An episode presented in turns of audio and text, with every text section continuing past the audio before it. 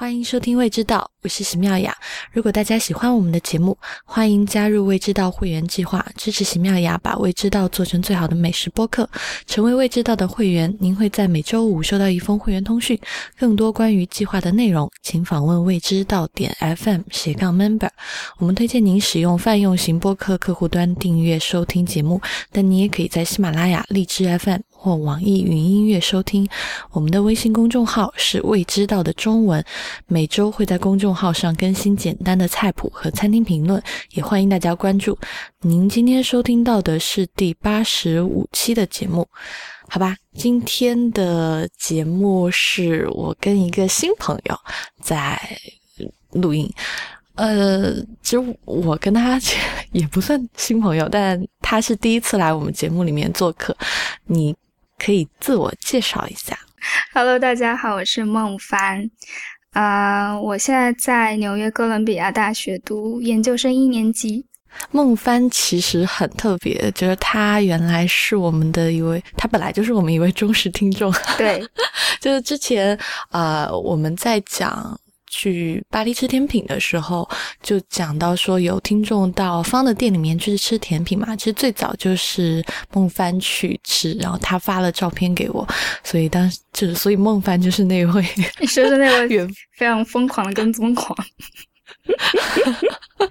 就我到现在都没有去，我没有吃过方。尊真正做出来的甜品非常非常好吃，非常好吃，而且而且方，嗯，特别好，因为那天他明明就是很忙嘛，呃，因为他一个人基本上，呃，忙里忙外的，然后好像他唯一的帮手就是他的妹妹，然后那一天我们就是贸然造访，然后跟他说是我也知道的听众，然后他就陪了我们聊天聊了一个小时，就对于他来说，我觉得应该是。非常大的一个投入，对，然后那天，而且他还给我们煮了奶茶，嗯，就非常好喝，这么好，对，所以我们非常幸运，就是下次如果去的话，说是未知道的听众的话，方会给你们煮很好喝的奶茶。啊，诶，你当时吃了自己最喜欢的一款是什么？我记得有一款是荔枝做的一个甜品，嗯，而且它造型非常可爱。然后当时吃的时候就觉得特别清爽，然后因为很很早以前吃的那种甜品都是会比较甜腻嘛，但是我觉得方的甜品会，我觉得其实会有一些亚洲的感觉在里面，就是并不会一味的甜腻，但是让你觉得吃完之后非常清爽，然后保持食材原本的那种 那种。对，那种清香。嗯，对，方真的是一个每天都在他的后厨做实验的很勤奋、很勤奋的甜品师，因为他每次，比如说之前的情人节，还有现在比较近的，应该是复活节。嗯，复活节不就是？蛋嘛，然后他就当时就他经常会有很多点子，就是第一版、第二版他都会 PO 到朋友圈里面。最后出来的一版虽然我没吃到，但是很有趣，就是他做了一个巧克力蛋，然后是空心的，呃，里面就是巧克力蛋里面有一。只那个小黄鸭应该也是巧克力做的，或者是有其他 flavor 的，我不太清楚，就只看了图片。然后那个它是放在一个盘子里，你在那个盘子里面加，嗯，应该是果酱或者是什么，因为是一个橙黄色的液体，然后你就倒进去那个盘子里面，然后那个彩那个蛋就它突然就会打开，然后你就能看到里面那只小黄鸭，就很可爱。我当时就觉得它，嗯，它真的是一个。很努力的人，因为我看过他改好几版，这是最后的成品，就觉得还自己也很想去吃。对，好吧，嗯嗯，呃，聊了方的点，其实我们今天要跟孟帆聊纽约的店，但我其实聊这期特别没有底气，因为我也没有去过，所以我现在就是完全抱着一个想要去纽约的游客的心态来听孟帆讲。所以，因为孟帆现在在纽约，当时就在跟他聊我们到底怎么讲的时候，我突然就想，那其实我们的听众里面可能真正去过纽约的人比较少，嗯，干脆我们就来做一期，如果你是一个游客，然后让孟帆来推荐你从早到晚一天，你是如果只是去吃，嗯。你应该是 follow 怎样的路线比较好，所以就做一个 旅行纽约旅旅行专栏一样的。嗯，既然是一天的食物，我们还是从早午餐开始，因为哎，其实孟凡，你可以讲一下，就是美式的早午餐基本上都吃什么？嗯，我记得有一期我也知道有讲过，嗯。美式的 brunch，然后里面有详细的讲过 egg egg Benedict，然后还有 Bloody Mary，嗯，就是除了这些的话，其他也有一些比较经典的，嗯，一个是 bagel，嗯，我觉得 bagel 应该是纽约一个非常特色的一个东西，因为好像纽约人非常非常爱吃 bagel，嗯，然后纽约大大小小很多家 bagel 店，嗯，除了 bagel 的话，还有 pancake，嗯。Waffles 华夫饼，嗯，French toast，什么就其实 非常多哎，然后嗯，对，而且就是可以选择非常多，嗯，然后可能这边也有人早上甚至会吃 tacos，嗯，就是那种墨西早上，对，对对对，早早上卷个肉饼，可以啊，口味比较重。对，嗯，我今天想推荐的这家叫 Normans，嗯，它其实是在一家酒店里面的一家一家店，然后是专门吃 brunch 出名的。我推荐这家店，其实我是上个礼拜。刚去的这家店，然后我去这家店是当时我其实之前有在纽约吃过别的一些 brunch 店嘛，但都没有非常印象深刻。呃，然后后来我就问我的室友还有我的其他朋友说有没有吃 brunch 地方，然后我要录个播客，然后就是一定要推荐非常好的地方哦。然后就说哦，你可以试试 Normas，然后这家店我觉得绝对会让你非常难忘。嗯，就是吃完之后。你会觉得非常有罪恶感，但是你觉得也很值的一家店，对。然后我记得雨前雨街，呃，好像也有提过这家店，那个好像是他有，对他有他有在知乎的那个回答上面，你没有提到这家店，对。然后所以是还蛮让人难忘的，是让你控制不了想摄入更多卡路里的地方。嗯，你说他是在一。个酒店里面，所以它的装潢就是很老派的装潢，还是说是一个比较新的 hotel 的这种餐厅里面？我觉得它还蛮现代的装潢，嗯，光嗯光打的非常亮，然后嗯还是挺漂亮的，然后但是它座椅又非常简单，对，就也不是非常复古的那种，对。就所以是现代风的一个早午餐的餐厅。对，那你刚刚说它特别的罪恶，罪恶在哪里？罪恶在，因为就一看就是哇，就是就口水会滴下来那种 东西。就一看是你是说有一个餐吧可以看到，还是说看菜单就已经看隔壁桌的人点的东西？对，而且他一上来的时候会给你一个呃 smooth shot，你们就是 smooth 呃 smoothie。然后你就可以，嗯，就是一开始他一上来就会免费给你这个东西，然后你的味味蕾就被打开了，然后你就会放开的吃，而且他会问你要 orange juice 还是要 water，然后一般我们都会早早饭喝 orange juice，然后他们 orange juice 真的非常好喝，所以你喝着 orange juice，然后喝完那个 shot，然后就就狂点。对，就完全被打开了胃口。对，而且他们有一个非常好玩的地方是，他们菜单非常可爱。呃，不是那种形式上可爱，就是他们的名字起的会非常可爱。比如说有一栏叫呃，Mom can make this，就是妈妈都做不出来的好吃的东西。是什么？呃，里里面有很多什么 pancake，bluebird，就是蓝莓的那种 pancake，或者是呃有什么。那种可丽饼，对，嗯，对，然后可丽饼加芒果和木瓜，嗯。嗯，甜的可丽饼，对，呃，也有那种可丽饼跟那种巧克力酱，嗯，就非常罪恶的一种美食，但是真的非常好吃，对，嗯，你上次去的时候点了什么？我上次去的时候点了可丽饼，就是刚才我说的芒果和木瓜口味的。可丽饼，然后还有一个啊，真是嗯，非常非常罪恶，最罪恶的一道菜我点了，就是鹅肝吐司，就是，嗯，一听一听就是觉得，就是你为什么要点这道菜？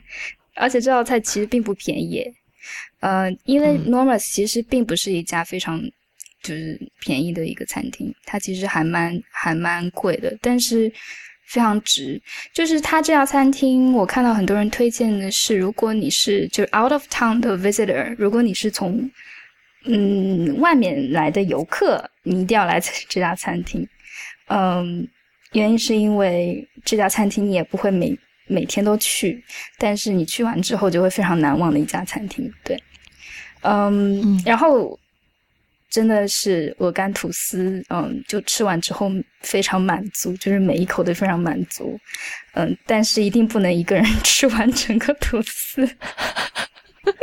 你说的鹅肝吐司是它，呃，整个鹅肝煎了一下放吐司上，还是做的鹅肝酱？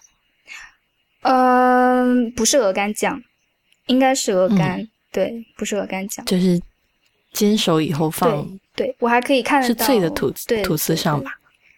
嗯，它是一个，就是像一个很大的方块那种 French toast，然后里面陷入了很多酱汁，然后里面嗯有鹅肝，还有还有那种绿色的笋，嗯，对，然后就是就是非常多的 stuffing 在里面，然后你切下去的话会吃到很多层次。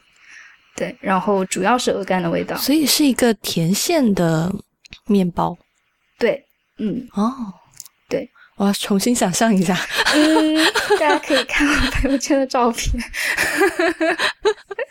因为我原来想的是，嗯，就是煎到半熟的鹅肝，然后放在就是。脆的吐司上嘛，可能是烤过的，或者是煎过都可以。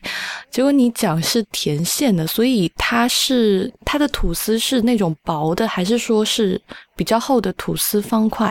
哦，比较厚的吐司方块。对，嗯，然后里面全部都就是它里面挖了个洞，然后填了这些线，是吗？嗯，倒不一定是挖了个洞，可能就是在切切嘛，就里面有那种缝隙，你可以插进去。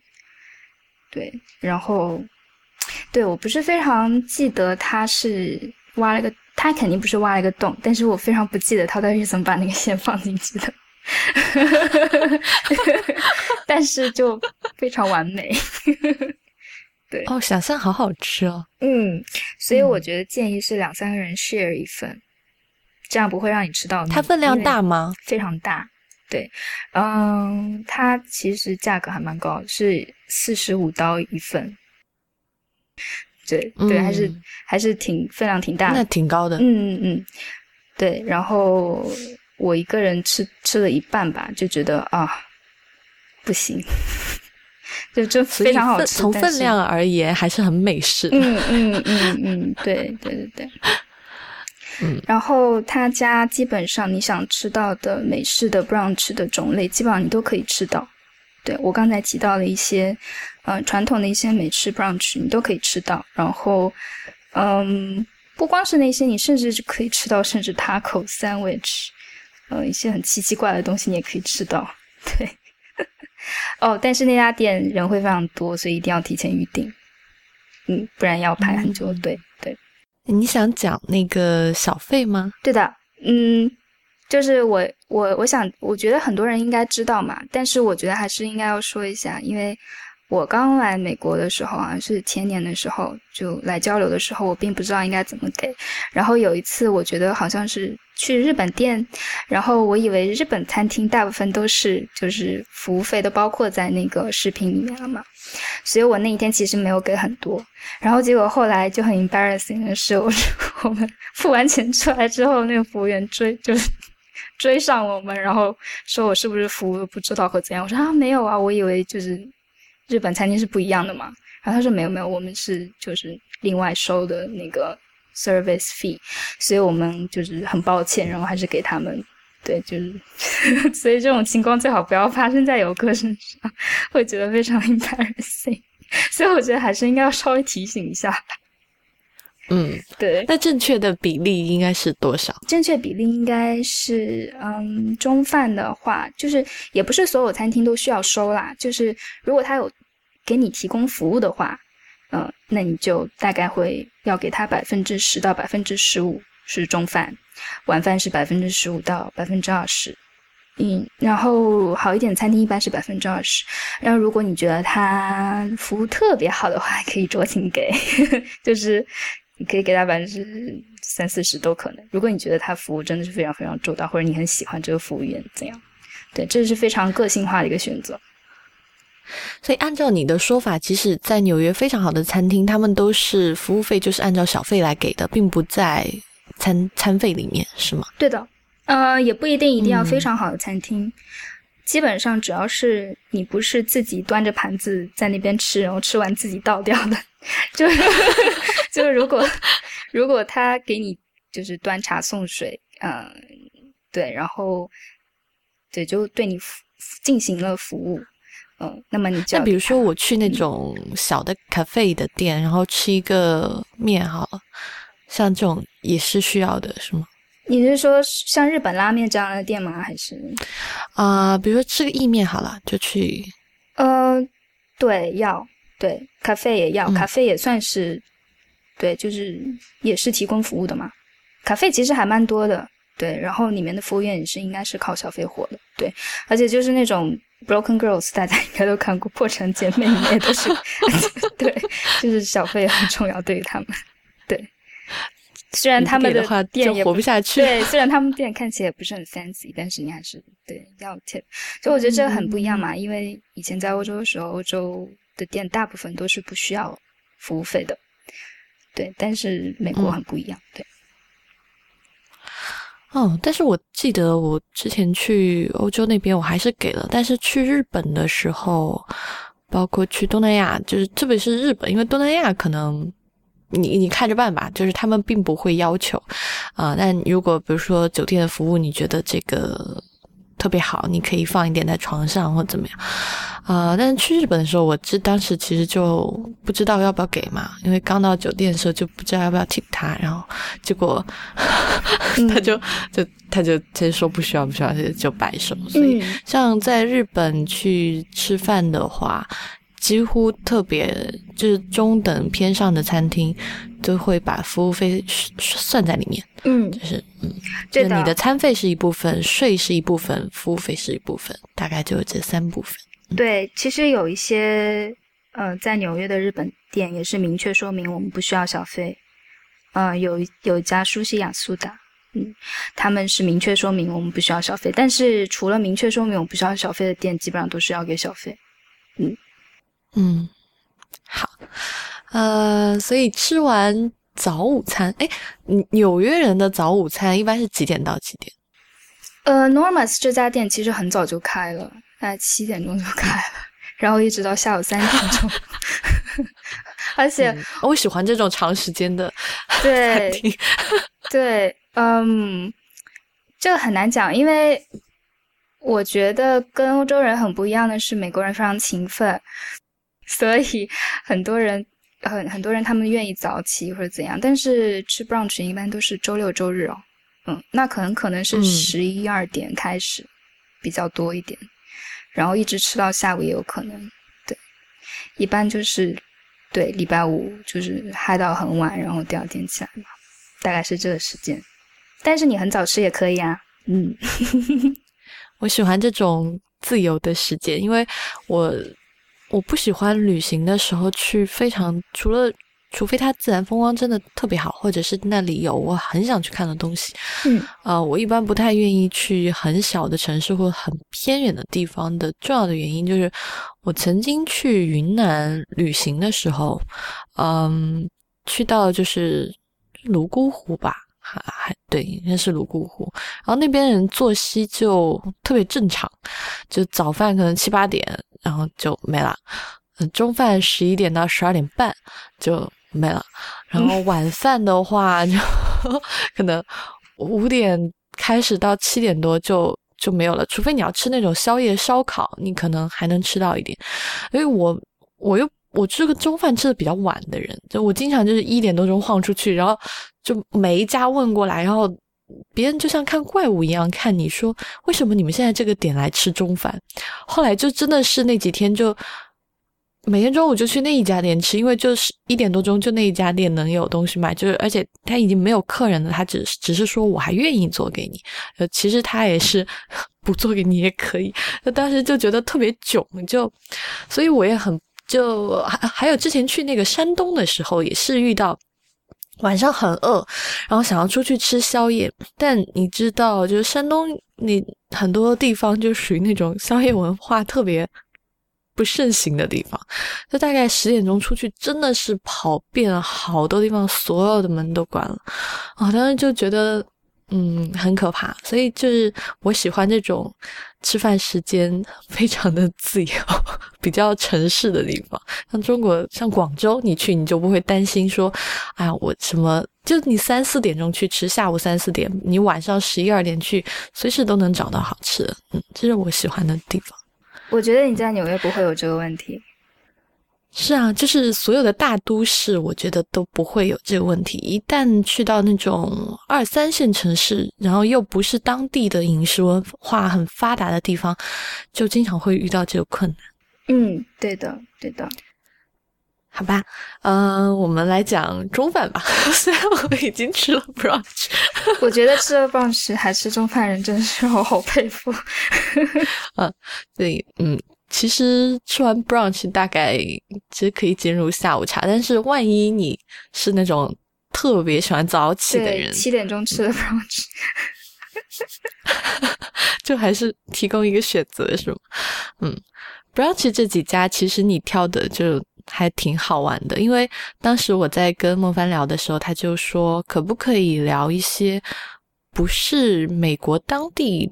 食物的餐厅，我说当然可以，因为美国本来这个国家就是一个移民文化非常强大的地方啊，特别像纽约这种，就是那种地道的 New Yorker，其实很少，或者说这些人也是从其他地方移民慢慢变成本地人的，所以我还挺喜欢他选的这几家餐厅的。你就你先从拉面开始讲起嘛，因为我觉得这个很有趣。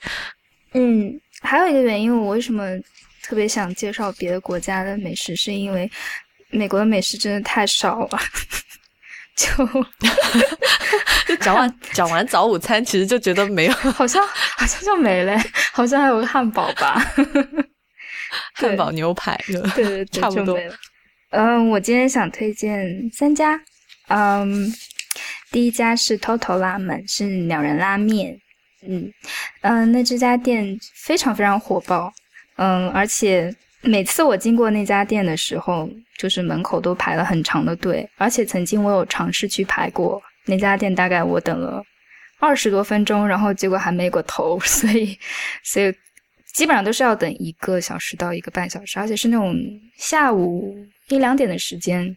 对，然后但是为了录这个节目，所以我就晚上九点半的时候在那边排了半个小时。我就想说，忍气吞声。对，今天无论如何，我又一定要排到。所以这家店是中午和晚上都卖的。嗯，对对对，中午应该十一二点钟就应该可以开始拍了，然后一直到晚上十，应该是到 midnight，应该是到十二点。这家店是这几年火爆起来的，是吗？嗯，我之前没有在纽约，所以我不知道是不是这几年火爆起来，但是到现在还是非常火爆。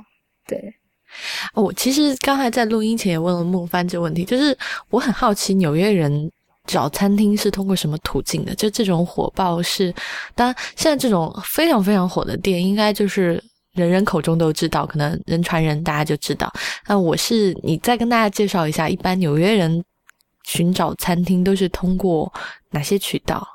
嗯，一般是 Yelp，嗯，但我不觉得 Yelp 一直都非常非常非常准啦，所以还是要比较客观的看它。但是我觉得我我身边的朋友，我们大家说啊，我们在比如说在 Midtown 或在哪里，呃，我们找附近好吃的什么什么，比如说找附近好吃中餐或者拉面，然后或怎样，我们就会用 Yelp。就最最快的方式。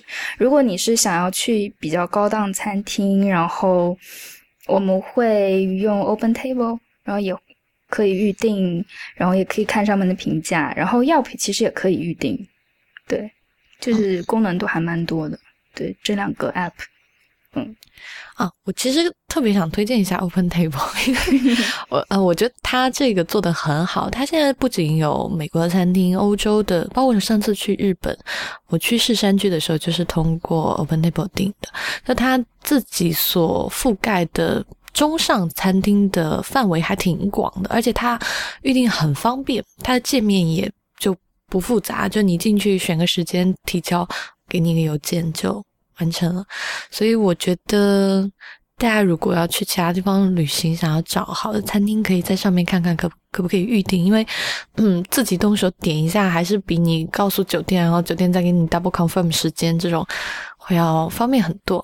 嗯，啊，我我刚才问了木帆一个问题，就是呃，在我的印象里面，就是但就我没去过纽约，我这完全就是 fantasy，没事，就是纽约人。就是去找餐厅或者吃餐厅，还是比较依赖传统媒体的，就是因为 New York Times 它做的很好嘛，然后它有一个自己的平星餐厅的这样一个方式，所以现在你们身边朋友有根据这个去，比如说他推荐了一个四星的餐厅或三星的餐厅，你们有推荐根据这个去吃吗？我觉得纽约的四星三。三星的餐厅或者米其林，就三星、二星餐厅，嗯，没有人会不知道，所以没有什么好推荐的。哦，对，就是我自己也有 keep 一个米米其林的 guide，对，然后其实上面推荐也蛮全的。但是如果我有朋友跟我讲说，哎，这家餐厅呃很好吃，然后我就一定会去试。对，然后嗯，应该应该就是最多的还是口口相传这样的方式吧，嗯。嗯，哦，可以稍微多讲一下，就 New York Times 的它那个星星跟米其林稍微有点不一样，它是最高是四颗星，然后，嗯但是它那个四颗星的店很少，它给的非常的谨慎。嗯，呃，对，那个米其林是三颗星的。对，因为我好像有比较过纽约几家呃米其林三星的店，然后或者两星的店或者一星的店，然后在。New York Times 上是什么样的评价嘛？然后很多一星、两星在 New York Times 都是三星，所以就你好像看不出来有什么特别大的区别。对，所以其实我还是更喜欢米其林的评分标准，不过就对因人而异。但是米其林的可能他们他们的评价并不是非常长，嗯，但是 New York Times 会写的非常有趣。是孟帆其实有跟我讲，就是 Total 除了拉面。就嗯，首先我想问你，拉面本身它是卖豚骨还是卖盐拉面啊？都有诶，对，甚至还有鸡汤。那它的整个调味方式是比较日本的，还是说有根据纽约人的喜好调整？我觉得并没有根据纽约人的喜好调整。我觉得纽约人的口味其实挺好被那些本土的店调整的，他们非常 flexible。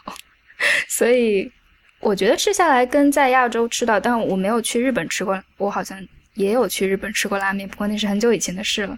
嗯，所以我觉得好像跟亚洲吃到的拉面没有非常大的区别，好像应该没有调整。对，嗯。然后当时我们是在外面一边排队，然后呃一边他就会给你菜单。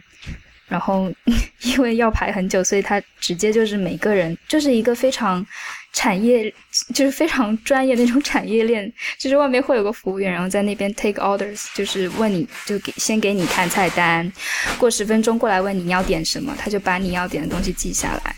然后，所以你到你了，然后你一坐下来，他大概过五分钟不到就会把你的呃菜端上来放在你面前，就非常省时，非常效率高。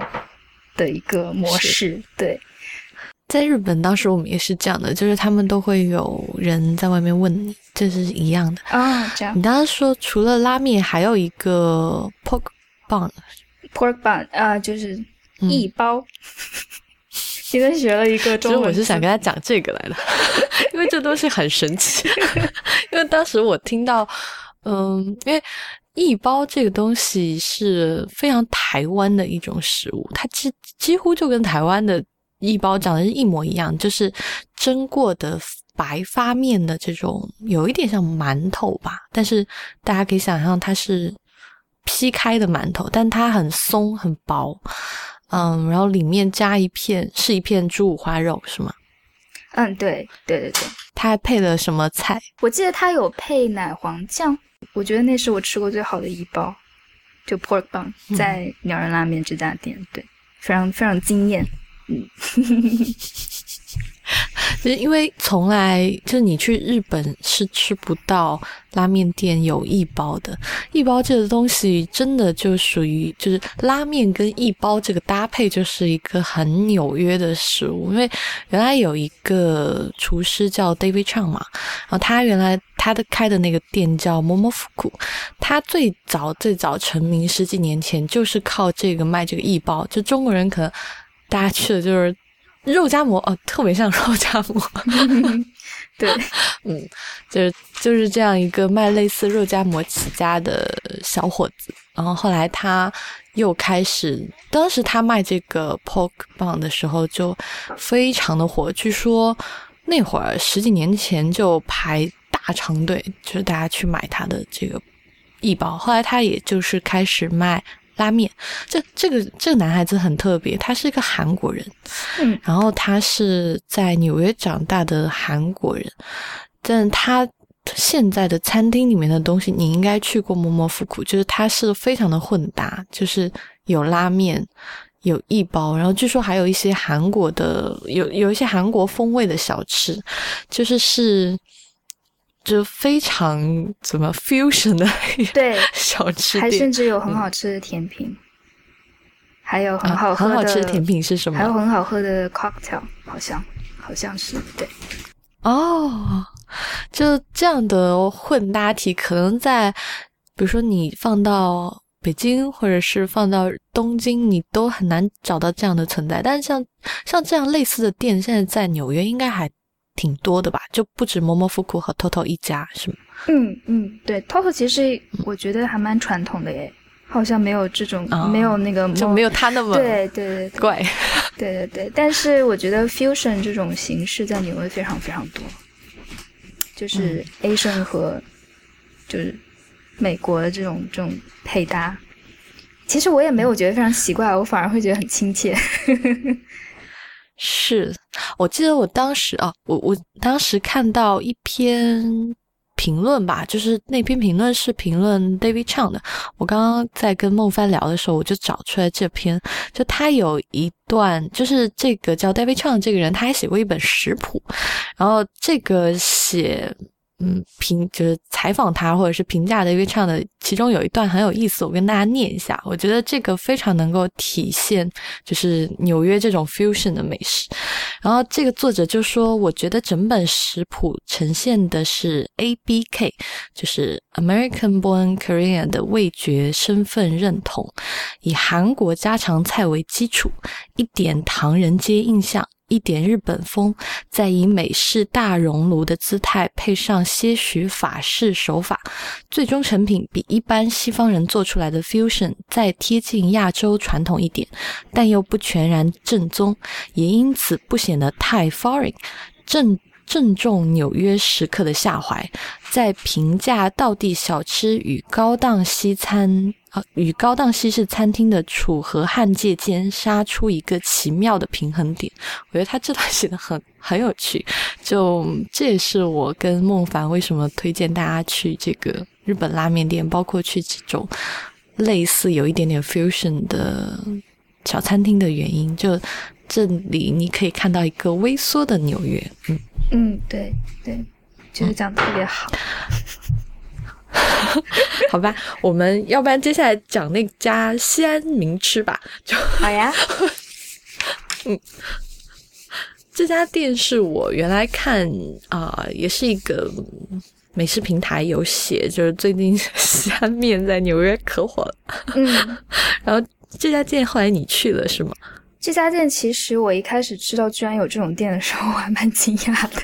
对，而且那天非常奇怪，那天是我和我室友两个人在见一个校友，然后他当时跟我们吃完了一家日料店之后说：“诶，我们再去吃一些什么小吃好了，就是那种夜宵。”然后聊得很开心，然后然后又是一群中国人，就是很有那种胃口。然后后来。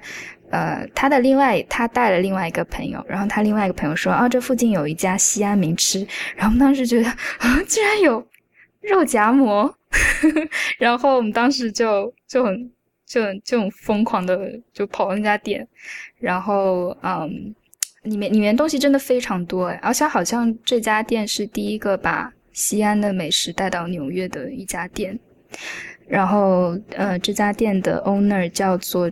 Jason 王，嗯，他好像是呃土生土长的纽约人，嗯嗯，所以刚才讲完 A B K，现在讲 A B C，对，然后 A B C，嗯，他好像是他的爸爸之前是在 Queens 的法拉盛那边开了一家嗯 Bubble Tea Shop，是奶茶店，嗯。后来也有卖一些别的小吃，就嗯自，因为他是家里是来自西安的嘛，然后他就卖一些西安的小吃。后来他发现，居然小吃卖的比嗯嗯他们的饮料卖的要好，对，所以他们就开了在法拉盛的一家地下广场开了一家小吃店，就叫西安名吃，叫西安 Famous Food。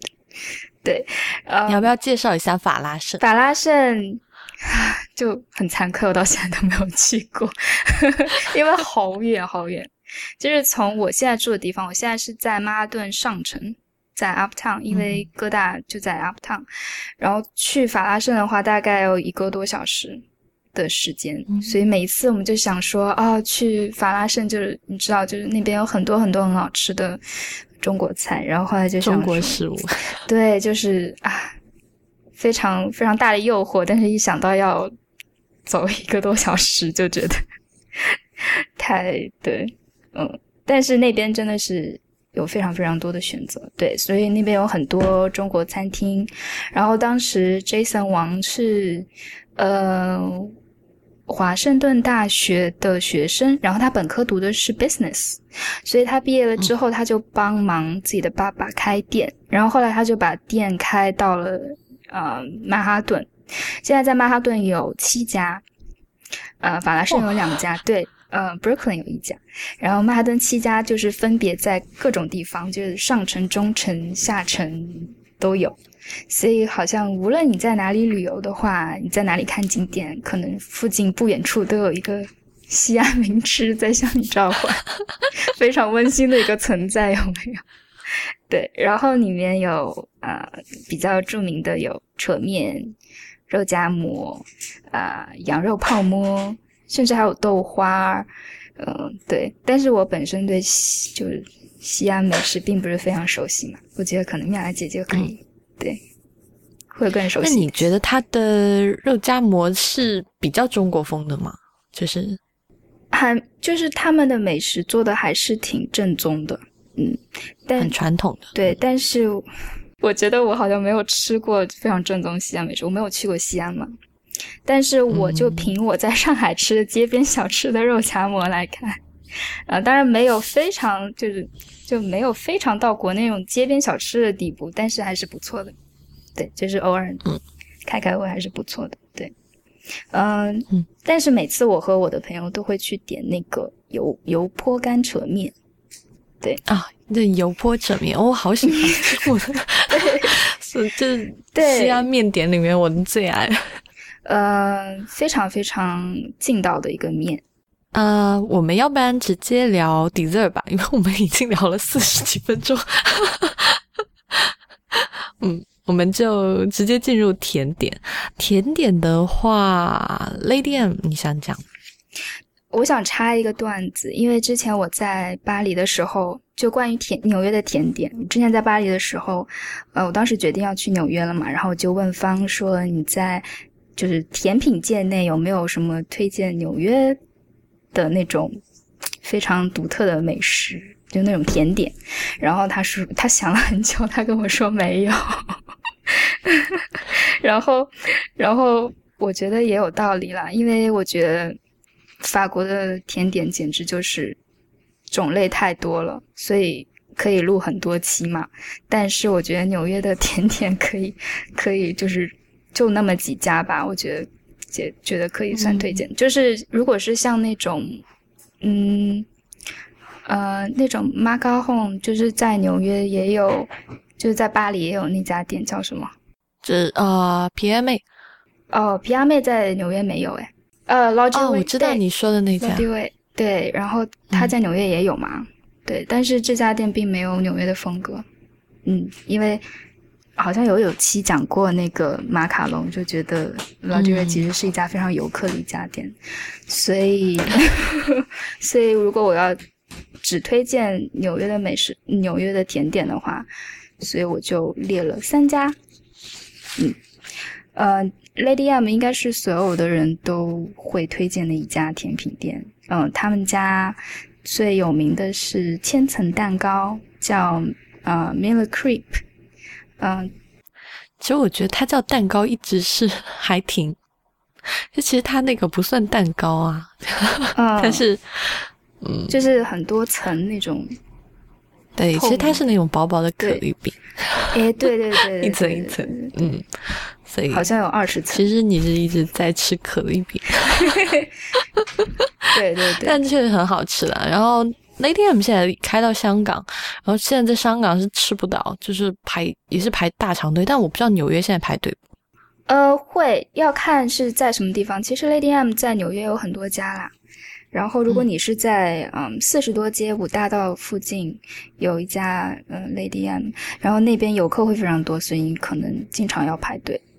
但是如果你是在上城，大概啊八十多街，是在正好是在 The Met，是在大都会博物馆旁边，走不到五分钟就有一个 Lady M，那边人就会少一些，所以我经常会去那边吃。我觉得 Lady M 还蛮好吃的，就是它是。嗯，比较柔软，然后也还挺 creamy 的，就是嗯，对，然后所以 Miller Creep 的话，其实它有两种口味可以挑，一个是抹茶味，一个是栗子味。嗯，然后我觉得抹茶都好东方啊，对，然后抹茶味非常非常好吃，我感觉比栗子味要好吃很多。那第二家你想推荐什么？呃，第二家其实我想推荐一家日本的甜品店，它叫 Chickalicious。这家店其实很特殊，是，嗯，因为它的店主是日本人，但是他本身学的是法餐的甜点。嗯，好像之前那个店主是，呃，在投行工作的，后来他决定去学甜点，西式甜点，所以他去了 ICC，然后后来他就，嗯。来纽约开了一家店，然后现在好像已经有三家店了。呃，好像现在好像也开在了上海，耶，上海也有一家分店。我觉得啊，对，好像我我今天有看到一篇文章说在上海有开，好像是一月份就已经有。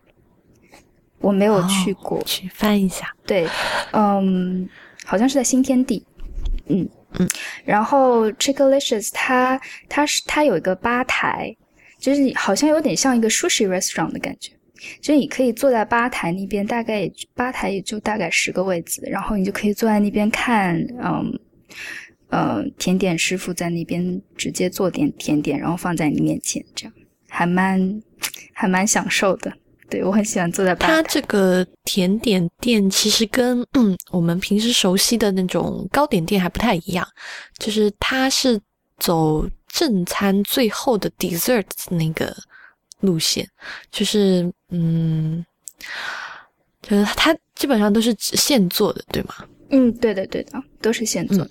然后它的那个装盘方式也是，就是你跟在餐厅吃完正餐最后一样，就是是一个大盘子里面它有摆盘的，对，很法式，所以它嗯，嗯，所以其实现在这样的甜品店有在越来越多。上次我我也在节目里讲过，我去新加坡也吃到过这样一家店，就是非常 fancy，然后 特别，因为当时去那家店，因为他晚上也卖酒嘛，他晚上有甜品和酒的搭配，然后就是也是有一个，他有一个是倒不是跟你说的那个 sushi 吧，它是有一个像酒吧一样的吧台，然后前面就有好多这种。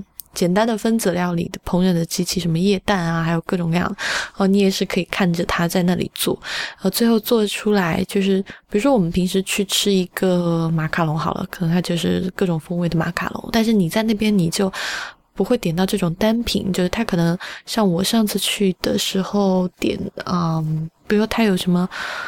有一个很特别的是红味增豆腐什么什么的，然后它就是用味增的豆腐，然后旁边还有什么花花生的碎屑，然后就还有盘上有那个那叫泼浆还是叫什么，就是果酱，拿个勺子一划，就真的就是跟餐厅里面呈现的样子一样，嗯，但它也就是下午茶的时候，就是你去吃就可以了。你当时在纽约吃到这家，我记得有一个那个。Cheese 的，嗯，是 cheese 豆腐吗？cheese cake，但是它有打双引号，所以它不是那种传统的美式 cheese cake。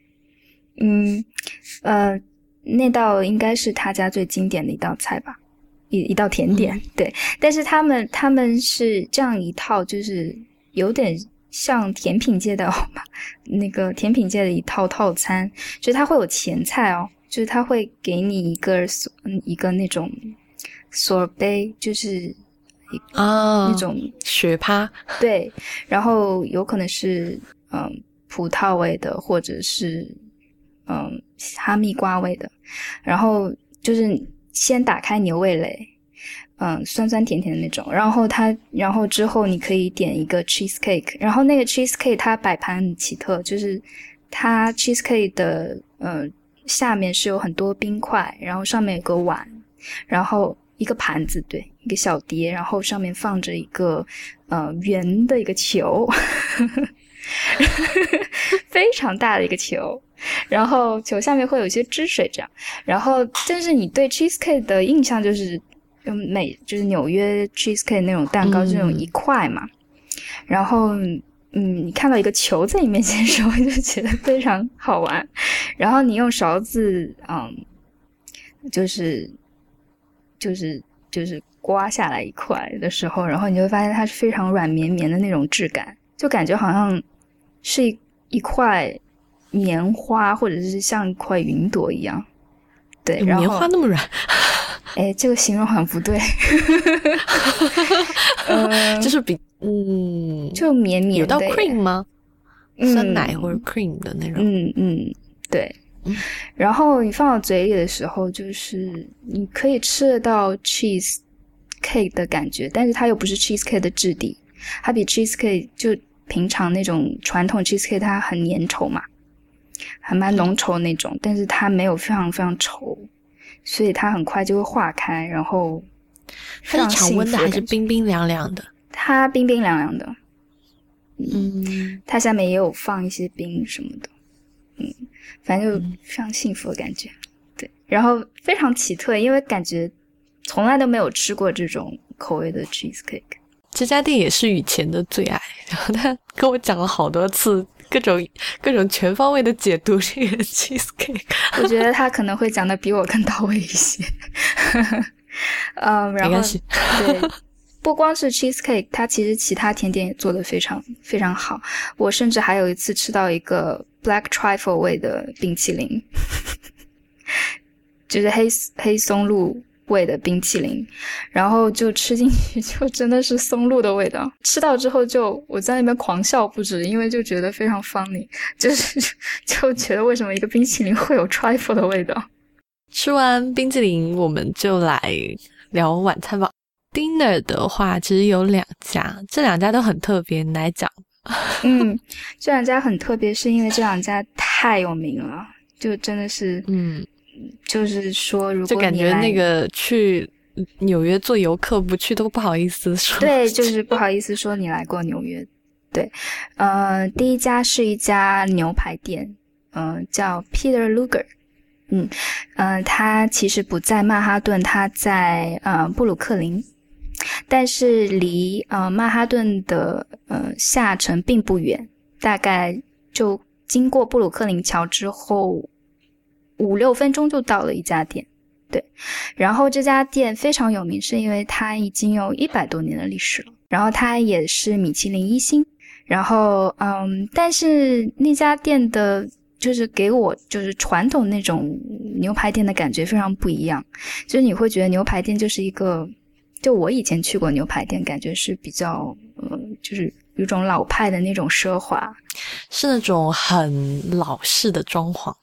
对，其实给我感觉非常粗犷，哎，就 非常粗犷的一种野性的感觉。呃，哪里让你觉得野性了？是摆了枪还是摆了鹿？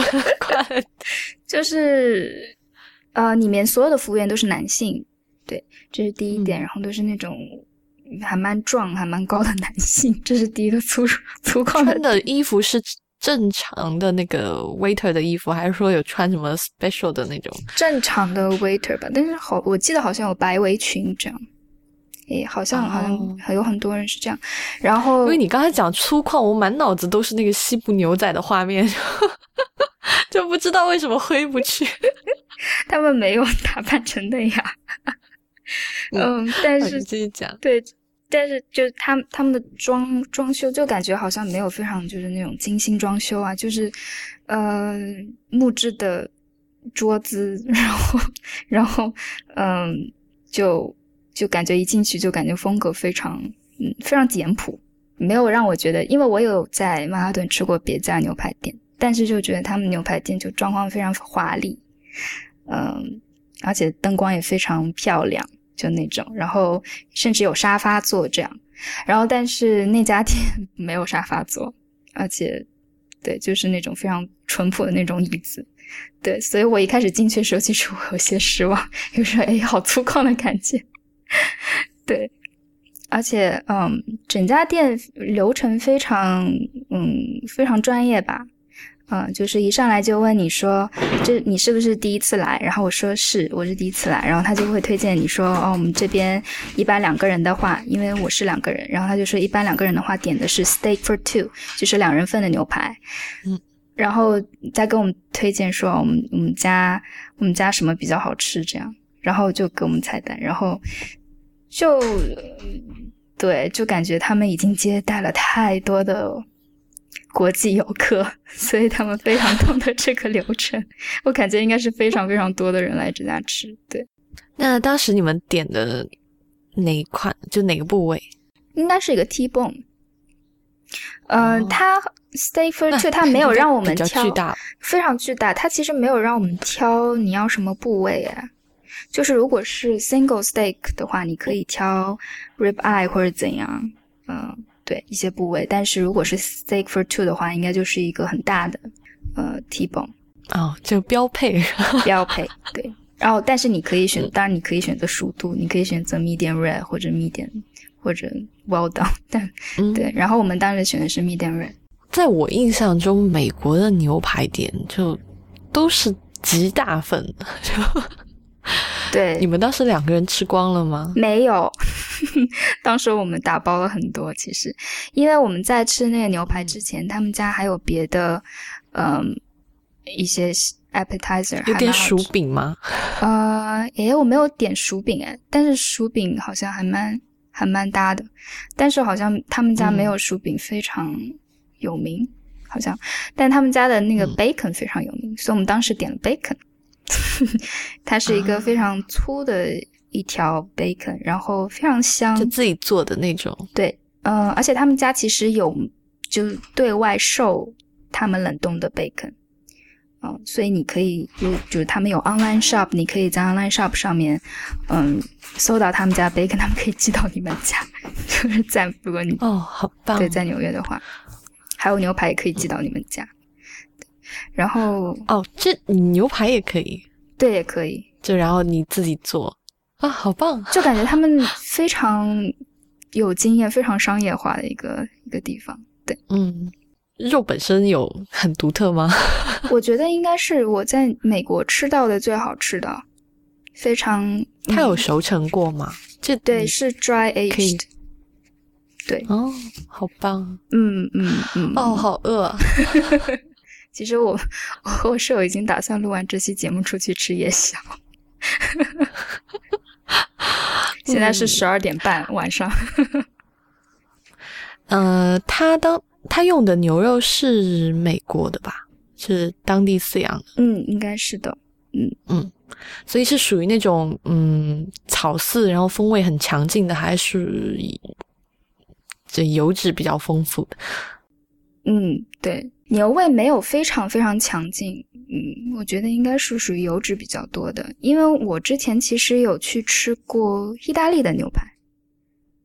嗯，我觉得意大利的牛排好像牛排的风味会更香一些。嗯，对比这家店的话，嗯，像他们现在这种老店，就是直接炭烤是吗？直火烤。我自己觉得去纽约玩一定要吃牛排店，但这可能也是我我外地人的 fantasy。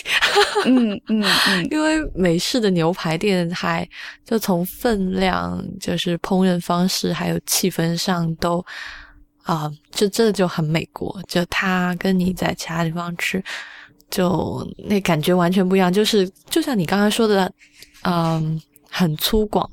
然后比较豪迈，然后特别汉子。嗯，但是好像其他 好的牛排店并不都是这样。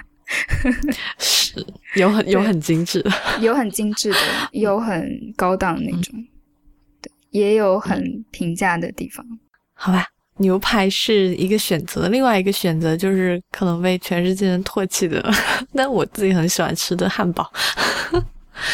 嗯，我觉得汉堡其实。真的吃过好吃的汉堡，就挺美味的，就不是。而且我我这讲汉堡，我想讲一件事情。有一次是跟李如一一起吃汉堡吧，怎么样？然后就就我就跟他说，我发现就是大陆的汉堡包，就是比如说肯德基、麦当劳，真的算是我在其他地方吃到最不好吃的。当然，就是它不能算完全。不好吃的食物，但比如说我去香港的时候，我会发现香港的麦当劳特别的好吃，就是嗯，你去它的早餐或者中餐，就是午餐的汉堡，它选择会比较多，而且它本身的风味就可能因为供应商的原因，嗯，食材本身有一点不一样吧，就是你会发现那个美味程度就是明显是 double 的。嗯，我没有去过美国啦，但是他吕毅也跟我讲过 Shake Shack 的汉堡 特别好吃。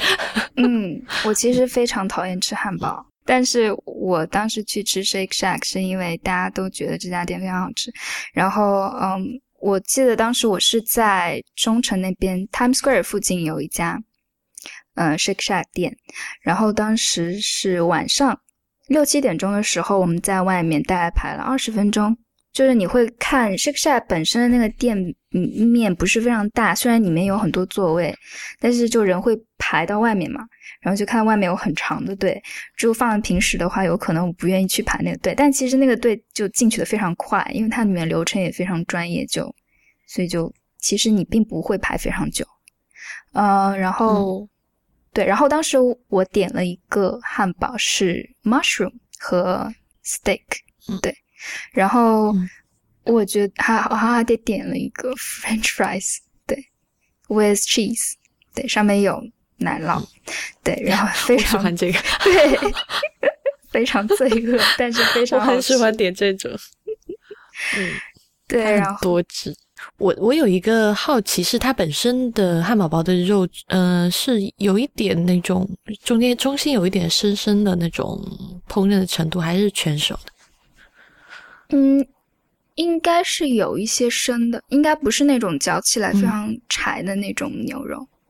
嗯嗯，就是我当时有比较一些其他地方的汉堡嘛，就是美国不光是 Shake Shack 非常有名，嗯，西边那边的话有 In and Out 一家店，嗯，非常有名。然后这两家店比起来的话，我觉得 Shake Shack 的牛肉会更好吃一些，更多汁一些。嗯呃，然后他们用的酱好像也很不一样。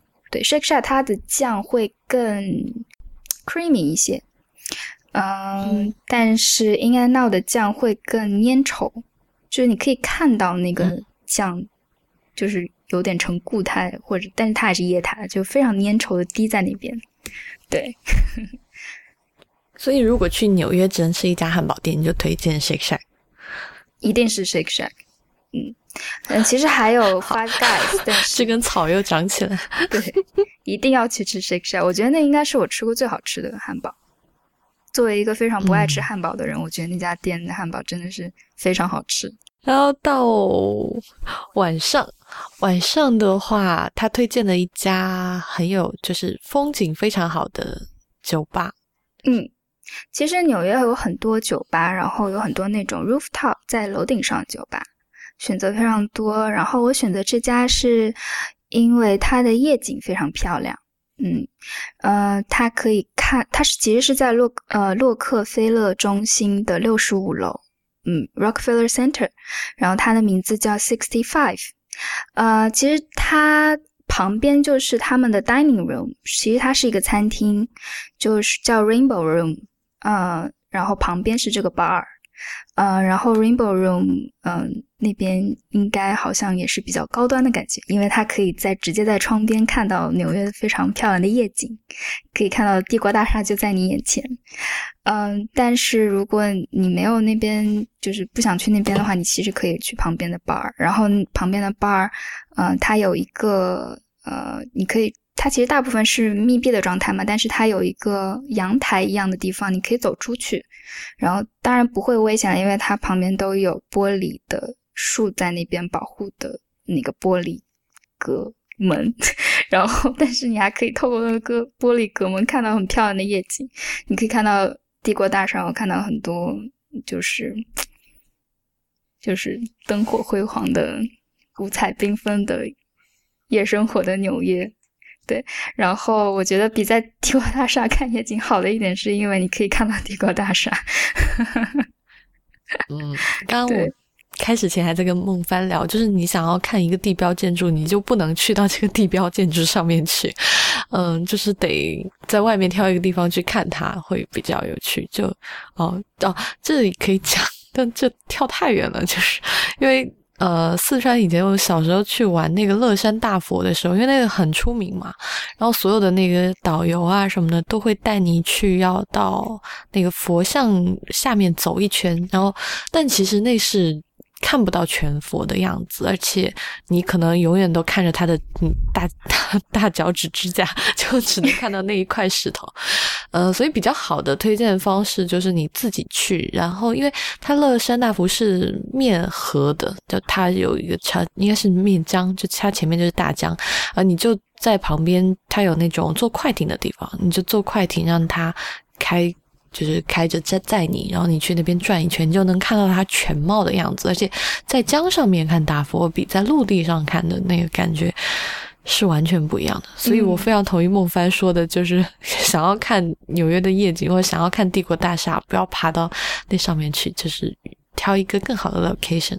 而且我现在还没有去过自由女神像的上面，就我。我觉得为什么要上去？我可以在远远的看到自由女神像全身。对，它其实有一个船可以带你到那个岛上去，然后你可以爬到那个上面去看。嗯，但是我没有这个动力，感觉好像跟米娅姐刚才说的那个理由是一样的。对，上去看什么？对，看什么呢？呃，C sixty five 它本身的是调酒，嗯，比较多。对，其实什么都有。嗯，我我在那边点过几次 cocktail。